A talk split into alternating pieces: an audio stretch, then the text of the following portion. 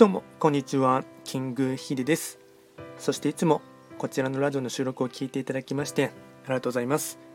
トレンド企画とはトレンドと企画を掛け合わせました造語でありまして主には旧世企画とトレンド流行社会情勢なんかを交えながら毎月定期的にですね運勢なんかについて簡単にお話をしております。で今日話をしていきたいテーマといたしましては、まあ、たまにやるですね TikTok に関するお話をですね、まあ、SNS 関係ってことでですねあの実体験のものを話をしていきたいかなと思いますが、えっと、つい先ほどですね、えっと、僕自身ですね初めて TikTok の方で TikTok ライブっていうのをですねやってみましたのでそのですね初ライブをやってみてのですね、まあ、感想というかですねうんその時に感じた感触なんかをですね簡単に感想を述べていきたいかなと思います。でですね、えっと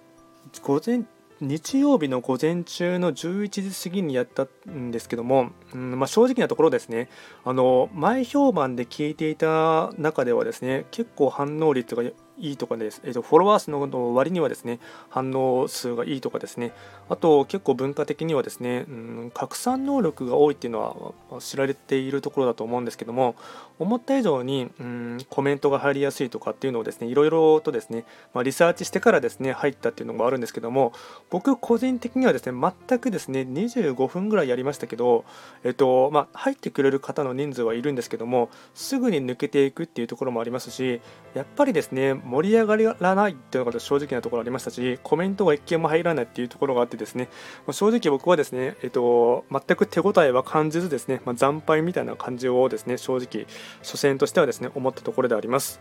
でこの辺りはですね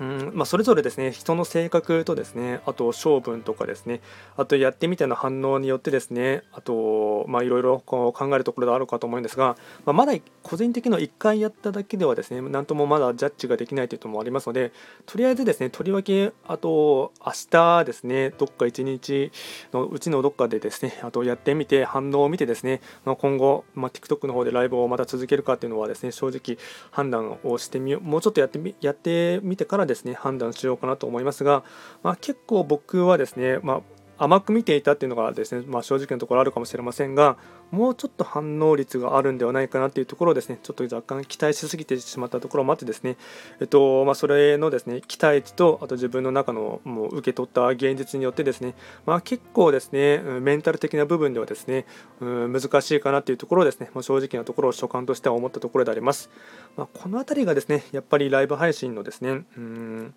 その人のその喋りのトークのスキルとかあと実際に話を盛り上げられる方とですねあとは、うん、双方向のコミュニケーションがすごく上手い方とかでしたらうまく、まあ、ライブ配信ですね、まあ、別に TikTok に限らずですね、まあ、このスタンド FM もそうだと思いますしあとはライブ配信アプリですね、まあ、17ライブとかショールームとかいろいろあるかと思いますがそういったものの方がですね得意な方もいらっしゃると思いますが、ま、正直僕はですねライブ配信ですね得意か得意じゃないかっていうとですねあの、まあ、数々ですね YouTube ライブ Facebook ライブあと17ライブとですねあとショールームとかいろんなアプリ使ってですねやってきたんですけども、まあ、正直僕は性格とですねあとやっていく中で合わないっていうのがですねやっぱ未だに払拭しきれないところがあってですねでそれをいかにですね克服していきたいという気持ちはあるんですけども、まあ、どうしてもですねうんやっぱり苦手意識っていうのもありますし思い切り心の底から楽しめないというところがですね、まあ、正直なところのですね感想でもあります。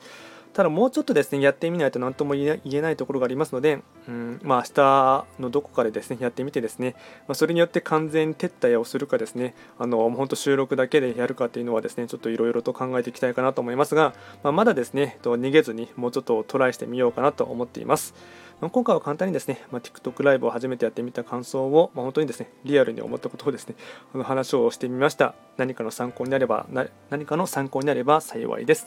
ではですね、今日も最後まで聞いていただきまして、ありがとうございました。